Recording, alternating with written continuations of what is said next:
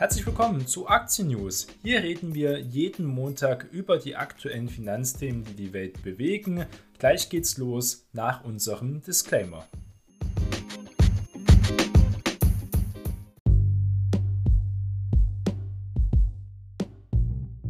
Die im Podcast besprochenen Finanzprodukte stellen keine spezifische Kauf- oder Anlageempfehlung dar. Die Moderatorin und Verlag haften nicht für etwaige Verluste, die aufgrund der Gedanken und der Ideen entstehen.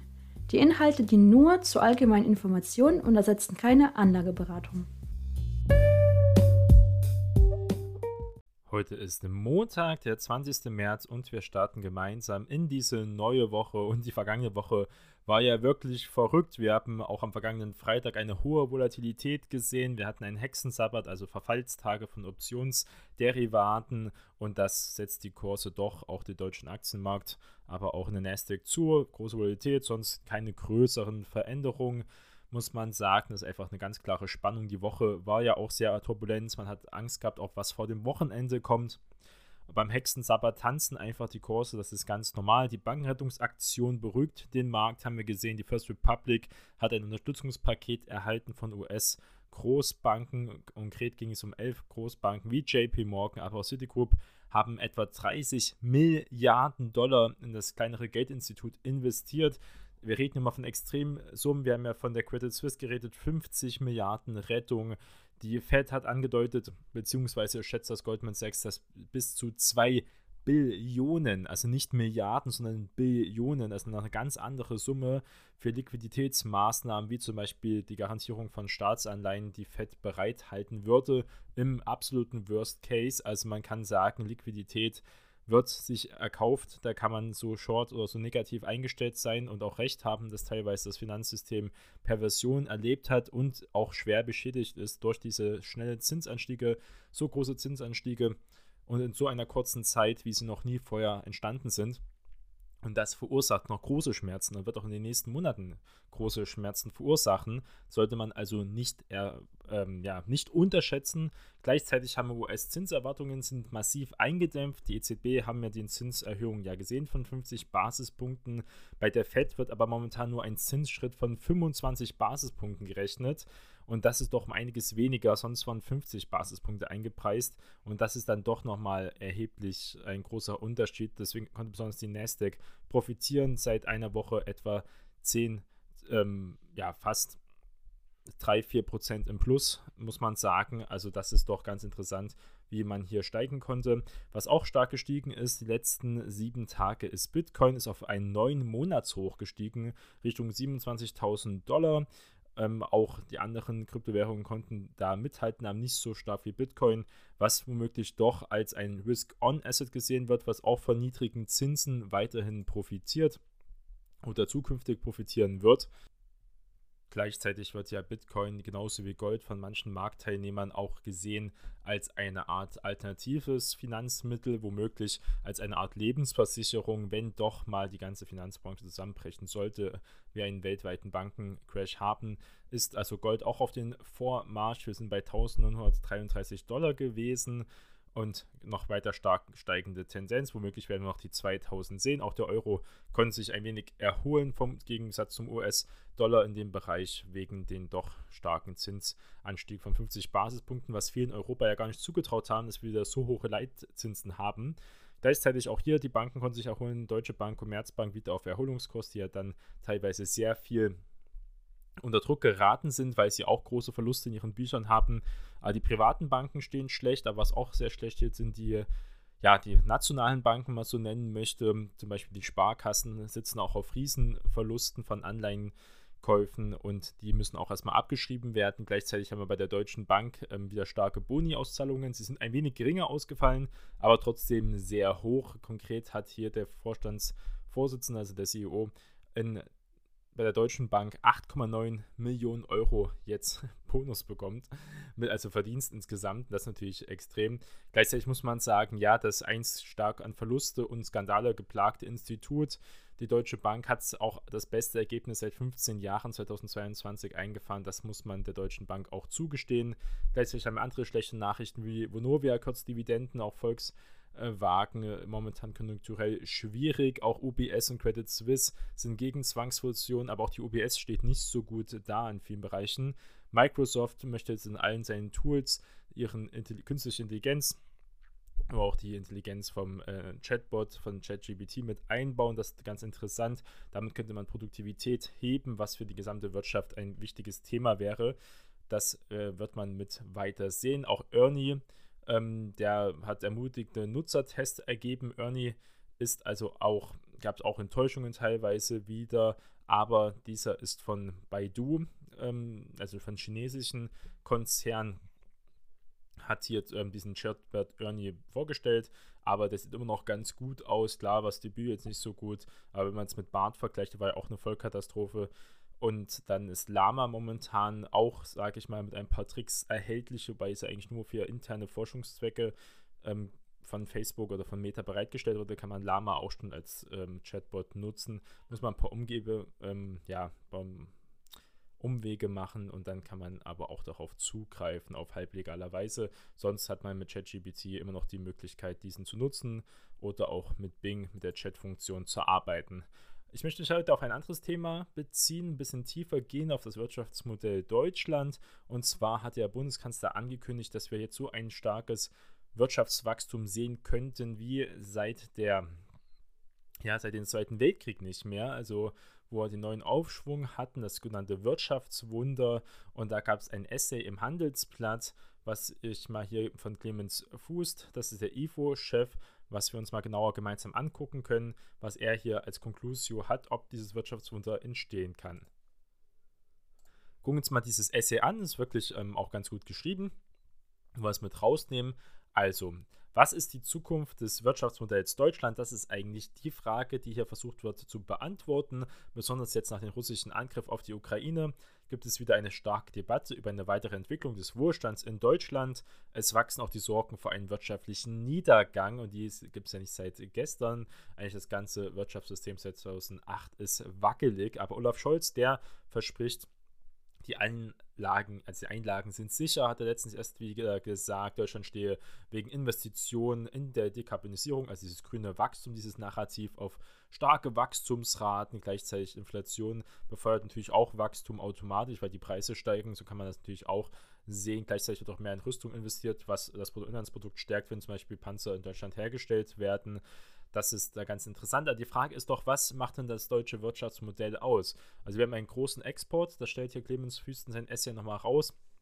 Wir sind eine Exportnation. Jedes dritte Auto geht schon nach China. Darf man nicht unterschätzen. Der deutsche Außenhandel insgesamt ist immer noch deutlich stärker diversifiziert, als man oft denkt. Der Anteil China beträgt rund 10%, also gar nicht mehr so viel, nur bestimmte Sektoren wie die wichtige Autobranche, die ja noch mit den Zuliefern auch sehr viele Millionen sehr gut bezahlte Arbeitsplätze ja schafft ist ein wichtiger äh, Bestandteil fürs Wirtschaftsmodell, aber man sagt 10% China, das ist eigentlich noch überschaubar, muss man sagen. Es ist nicht so, als wären wir total abhängig. Deshalb ist es wirklich wichtig, sich immer die direkten Daten anzugucken, weil es ja oft so hingestellt wird, als wären wir wirklich nur von China abhängig in den Bereichen. Das stimmt natürlich nicht. Das würde man verkraften in den Bereichen, wenn es zum Beispiel Konflikte geben würde, ein Decoupling wegen eines Krieges mit Taiwan als Beispiel und weiteren Sanktionen aus der USA in diesen Bereichen, wäre das also auch nicht sofort das Ende. Es wäre natürlich ein großer Wohlstandseinschnitt, weil 10% ist ja trotzdem noch sehr viel. Zweitens spielt die Industrie in Deutschland immer noch eine sehr wichtige Rolle, eines der wenigen Länder, die es geschafft haben, sich hoch zu entwickeln und gleichzeitig doch noch eine Industrie, eine relativ große Industrie in der Wertschöpfung zu haben und die liegt bei 18 Prozent. Und das ist deutlich höher als zum Beispiel die Pardons in Frankreich nur mit 9 Prozent oder auch Italien mit 15 Prozent und dieser Anteil schrumpft auch immer mehr. Das muss man sagen und gleichzeitig haben wir auch eine große Abhängigkeit von fossilen Energieträgern, stellt hier Clemens Füst nochmal raus in den Essay. Konkret geht es darum, also Kernenergie neue erneuerbare Energien haben nur einen Anteil von 22% am deutschen Primärenergieverbrauch. Das ist also wichtig, ist nicht nur der Strom, sondern eben der gesamte Primärenergieverbrauch. Und ohne die Kernenergie, die ja jetzt im 15. April abgeschaltet werden soll wieder, was natürlich vollkommene Katastrophe ist und nicht verständlich ist, jedenfalls sagt es auch der E.ON äh, neue Vorstandschef, warum das sein soll. Bis jetzt entfällt der Rest, also wir reden hier von ja, fast 80 Prozent entfällt auf Kohle, Öl und Erdgas. Also unglaublich viel und da schafft man es auch nicht in den nächsten Jahren so schnell zum Beispiel hier durch erneuerbare Energien das zu ersetzen. Erst recht, wenn man die Grundlast mit der Kernenergie jetzt noch einfach wegfallen lässt. Also das ist wirklich total bescheuert. Anders kann man das gar nicht beschreiben. Ich weiß nicht, wie man das jemandem verklickern will, wie man 80 Prozent so schnell ersetzen will. Das ändert sich ja immer nach saisonalen äh, Bereichen natürlich. Manchmal hat man sehr viel erneuerbare Energien im Sommer zum Beispiel oder wenn starke Windphasen sind. Aber das ist halt zu schwankungsanfällig für einen Industriestandort. Ja, die Zeitenwende hat auch direkte Folgen für unseren Wohlstand, wird hier aufgeführt. Natürlich entfällt durch die Kriegsbedingungen, durch Sanktionen, durch die Abkopplung auch die Friedensdividende, man muss mehr investieren, seine Verteidigung wird hier gesagt. Gleichzeitig hat man große Flüchtlingsbewegungen, die natürlich auch in die Sozialthemen ähm, einwandern. Das ist ähm, natürlich auch so in den Bereichen, was auch mehr Kosten verursachen wird. Aus- und Weiterbildung für die Erwerbsbevölkerung, auch in digitalen Fähigkeiten, sind große Aufgaben, wo Deutschland momentan noch Probleme hat. Wir sehen auch Innovation ein Problem. Gleichzeitig hat man auch eine teilweise Unternehmenfeindlichkeit. Wir haben das gesehen jetzt in München, dass die Grünen sich streben gegen den Ausbau von der Apple ähm, wie kann man nur dagegen sein? In vielen Bereichen da kann man nur ein Fragezeichen dran setzen, aber auch Initiativen gegen Uber, gegen Airbnb, gegen Online-Apotheken, aber auch gegen Wohnungskonzerne sind alles Beispiele, wo Deutschland einfach langsam nicht mehr weiß, woher der Wohlstand, äh, wo eben Deutschland ähm, auch sein sogenannter Reichtum, weil Deutschland ja gar kein reiches Land ist, wenn man es vergleicht mit den Einkommen je Privatperson sind wir relativ in Europa gesehen ja, Mittelmaß, wenn überhaupt. Ähm, Italiener haben zum Beispiel viel mehr ähm, Privatvermögen als wir. Da kann man sich auch fragen, woran das zum Beispiel liegt. Der einzige wirklich große Konzern im digitalen Bereich, den wir gegründet haben, ist schon 50 Jahre her und das war SAP, der weltweit aktiv ist. Man kann die Telekom mit aufnehmen, die gibt es auch schon länger und seitdem ist eigentlich, wenn es wirklich um eine Marktkapitalisierung geht, von unter, also über 100 Milliarden, die wirklich auch überhaupt eine kleine Relevanz haben könnte im Weltrang, haben wir hier nicht, europaweit nicht. Ich sage ja nur, das wertvollste Unternehmen, auch der reichste Mann der Welt, ist jetzt ein Modekonzern, ein Luxuskonzern, LVMH. Bernard Arnault. Und dann kann man sich fragen, ähm, ja, ob das eher ein gutes oder ein schlechtes Zeichen ist für die Zukunft, die wahrscheinlich immer mehr digitaler wird und womöglich wird Luxus immer eine wichtige Rolle spielen, genauso wie Konsumgüter mit Nestlé. In der Schweiz haben wir ja viele gute Qualitätsunternehmen, auch im Pharmabereich.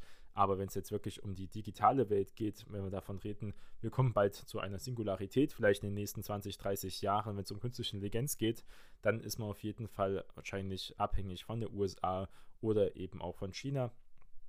Und da sollte man wirklich aufpassen, auch für den demografischen Wandel. Das ist eben ein noch weiteres Thema, was hier aufgesucht wird. Asylsuchende sehen wir, dass wir nur 50 Prozent davon überhaupt erwerbstätig sind. Die anderen im Bereich eben nicht von den Personen, die erwerbstätig sein können in den Bereichen.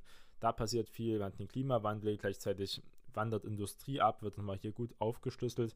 Kann man also wirklich nur empfehlen, das wirklich in Tiefe mal zu gucken was man sich in Wirtschaftspolitik leisten kann und was nicht. Das ist immer eine wichtige Frage.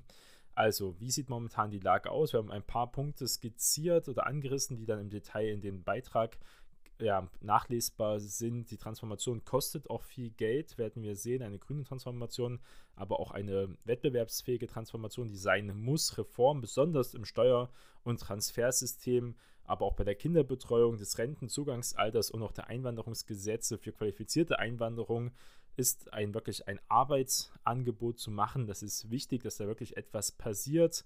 Auch ja, Probleme in Beziehungen, internationalen Beziehungen, eben wie mit Russland, aber auch mit China in den Bereichen. Das ist ähm, wichtig, ist aber derzeit eigentlich zweitrangig. Man muss sich eigentlich auf interne Probleme konzentrieren. Davon gibt es sehr, sehr viele.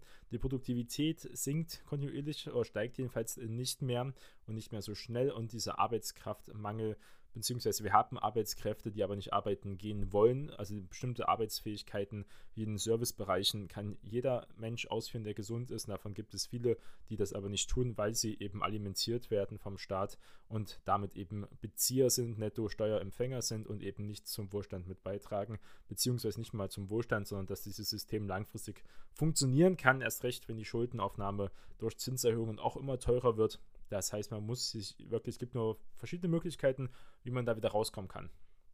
Wie kann man also da rauskommen? Wie kann man den Wohlstand sichern?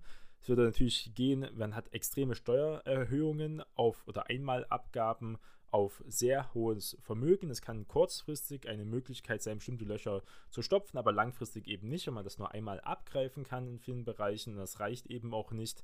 Dafür haben wir nicht so viele Superreiche, damit wir da zum Beispiel diesen defizitären Staatshaushalt tragen können. Das ist also eher unwahrscheinlich. Dann gibt es das Thema Austerität. Das heißt, man spart, man müsste im Sozialsystem einiges sparen, man müsste die Renten wahrscheinlich kürzen, damit es langfristig funktionieren kann. Und das kann kein Politiker wahrscheinlich umsetzen, der noch im Amt bleiben möchte. Man sieht das ja in Frankreich, sehen das auch in, der, ähm, in Tschechien, dass das sehr schwierig ist. Bei denen ist ja noch, ja noch weiter, sie müssen noch viel weiter gehen. Da hat Deutschland ja schon damals mit der Agenda 20 äh, also mit der Agenda 2000 sehr viel gemacht im Bereich, also 2010 auch in diesen Bereichen. Das war eine wichtige ja, Reform auf dem Arbeitsmarkt, die Deutschland noch wettbewerbsfähig gehalten haben für die Zeiten. Das muss man auch sehen. Aber diese Austeritätspolitik wird sehr schwer sein. Ist schwierig, das zu vermitteln, weil die Leute ja auch Wachstum und Wohlstand und Fortschritt haben möchten. Kann man sich also nur rauswachsen. Das sagt ja auch Olaf Scholz. Man wird sich rauswachsen aus den Schulden mit grünem Wachstum. Und das kann sein. Da muss man aber wirklich stark wachsen, muss man Regulierung abbauen und es wieder attraktiv machen, hier in Deutschland zu arbeiten durch Anreize, statt zur Bestrafung zur Arbeit, sondern Anreize zur Arbeit, zum Beispiel mit ähm, Einkommensteuer sollte zum Beispiel verringert werden. Allgemein ein Einkommen zu besteuern, die Arbeit zu besteuern, ist eh schwierig. Man kann eher noch darüber streiten, ob man leistungsloses Vermögen äh, zum Beispiel besteuert, wie das so schön genannt wird. Also da kann man noch mehr argumentieren, als warum man Leute bestrafen sollte, die arbeiten gehen. Damit hätte man einen viel stärkeren Anreiz, auch arbeiten zu gehen, auch im niedrigen Lohnbereich, statt zum Beispiel dann ähm, Hartz IV oder Bürgergeld, wie es jetzt genannt wird, ähm, zu beziehen gibt es verschiedene Möglichkeiten, das wirklich attraktiv zu gestalten. Es ergibt ja nur logisch Sinn, wenn ich äh, einen Job habe und verdiene gerade so viel oder nur ein bisschen mehr als im Hartz IV im Bürgergeldsatz, ja, dann ist es ja logisch für mich, statt diese 30, 40 Stunden die Woche abzurocken, ähm, in einer Tätigkeit, die ich wahrscheinlich nicht erträumt habe als Kind,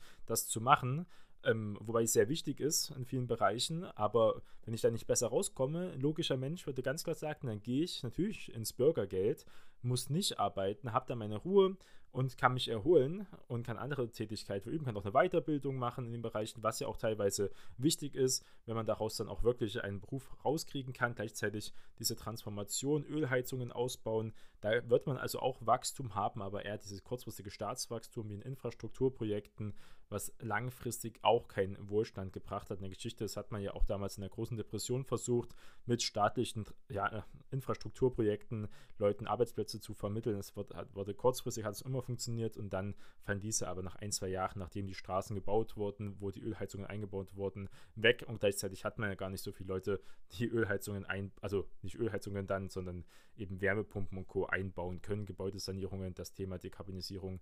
Muss man also auch für Handwerker viel attraktiver machen und aufhören mit dieser Akademisierung in vielen Bereichen, vielen Thematiken, die nicht sinnvoll ist und wo auch eben keine Produktivität rauskommt, kein Mehrwert entsteht.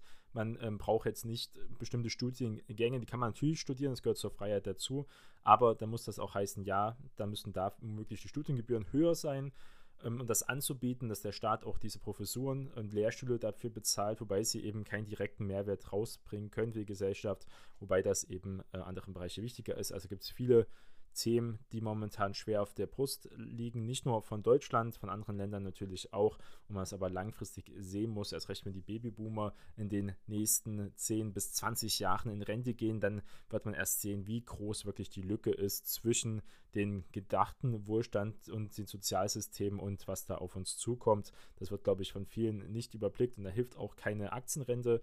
Die ist natürlich ein Anfang, diese 10 Milliarden auf Schuldenbasis auch hier in Aktien zu investieren, aber das wird hinten und vorne überhaupt nichts äh, ändern. Jedenfalls, wenn das in dieser Größe weitergehen sollte, müsste man 100, 200, 300 Milliarden investieren und ähm, ja, immer wiederkehren, damit man wirklich hier versucht, einen Kapitalstock aufzubauen, der auch langfristig die Sozialsysteme ein bisschen äh, ja, entlasten kann. Aber das wird auch in, ja, schwierig werden. Sehr interessant, kann man hier nochmal empfehlen. Gibt es viele Artikel diesbezüglich. Und das soll es auch für heute gewesen sein. Ich glaube, eine interessante Woche ist wieder vor uns mit der FED-Zinsentscheidung. Wir gucken mal noch, was für Wirtschaftsdaten anstehen. Das machen wir jetzt hier dazu noch in vielen Bereichen. Ja, ja, die, dieser Hexensabbat, der war wieder sehr durchmischt in vielen Bereichen, aber die Woche war ja auch verrückt. Man könnte denken, wenn man über Finanzkrise redet, dass eigentlich die Kurse um einiges schlimmer aussehen. Gucken wir mal, wie es nächste Woche, was da ansteht. Also wir bekommen am Montag früh bekommen wir die, ja, wie die großen Banken sich in China finanzieren können. Es wird ge damit gerechnet, dass dieser Finanzierungssatz, der wurde sogar gesenkt in China schon, wurde schon verkündet, wird aber offiziell dann nochmal verkündet. Das heißt, Großbanken ähm, können sich in China auch günstiger finanzieren, und zwar um einiges günstiger. Wir reden hier von 3,65 Prozent. Das ist eigentlich für eine Emerging Market, die eigentlich auch, gut, China hat relativ wenig Inflation ähm, offiziell sieht es eigentlich da sehr stabil aus, wenn wir vergleichen, dass die FED, also in Amerika, wir einen Zinssatz jetzt Richtung 5% kriegen werden. Am Dienstag bekommen wir den ZEW-Index mit dabei, dann kommen Verkaufszahlen der Häuser und die Ölbestände in der USA, alles am Dienstag. Am Mittwoch kommt dann die FED-Zinsentscheidung, das wird relevant. Wie gesagt, momentan wird mit 25 Basispunkten gerechnet. Werden wir sehen, ob das so kommen wird. Am Donnerstag Arbeitslosenhilfen und auch die Neubau- Aufträge aus der USA und am Freitag gibt es dann noch von uns die Industriedaten ähm, von Deutschland, wie es in der Industrie aussieht und gleichzeitig auch die langlebigen Güter, die in Amerika werden am Freitag auch also alles nicht so relevant. ZDW-Index ist immer interessant, wie momentan die Wirtschaft der Sentiment, Sentiment ist ein ganz wichtiger Bereich im Leben. Also gefühlte Fakten sind halt eben auch Fakten äh, in den Bereichen, jedenfalls für die Person, die diese so fühlt. Und das hört sich natürlich verrückt an, aber wie gesagt, der WIX-Index finde ich immer gut. 4 in Creed, momentan sind wir auch wieder im 4-Bereich. Das zeigt, okay, es besteht hohe Volatilität und die Aktienmärkte, alle Finanzmärkte, unser ganzes Leben ist getrieben von Emotionen, sollte man also wirklich nicht unterschätzen. Man kann das nicht alles rational, oft bestimmte Kursbewegungen immer rationalen Grund haben und daran es wird meistens eher ein Grund gesucht, bestimmte Kursbewegungen zu erklären, als dass wirklich ein Grund dafür besteht, außer eben der menschliche Emotion in vielen Bereichen. Und äh, am Mittwoch sehen wir eben auch jetzt die FED-Zinsentscheidung. Ich denke, wir werden vielleicht sogar wirklich nochmal diese 50 Basispunkte sehen. Das wäre natürlich krass, aber ähm, das wäre nochmal ein richtiger Schocker für viele. Ja, 0 wird es nicht sein. Also 25 ist schon realistisch. Die 50 wäre natürlich nochmal ein Hammer. Werden wir sehen, ob die FED diesen wirklich rausholt, wobei das Finanzsystem schon ein bisschen am Wackeln ist. Das wäre aber ein starkes Zeichen, zu sagen, okay, wir werden alles tun, whatever it takes, dass wir die Inflation langfristig wieder auf 2% bekommen.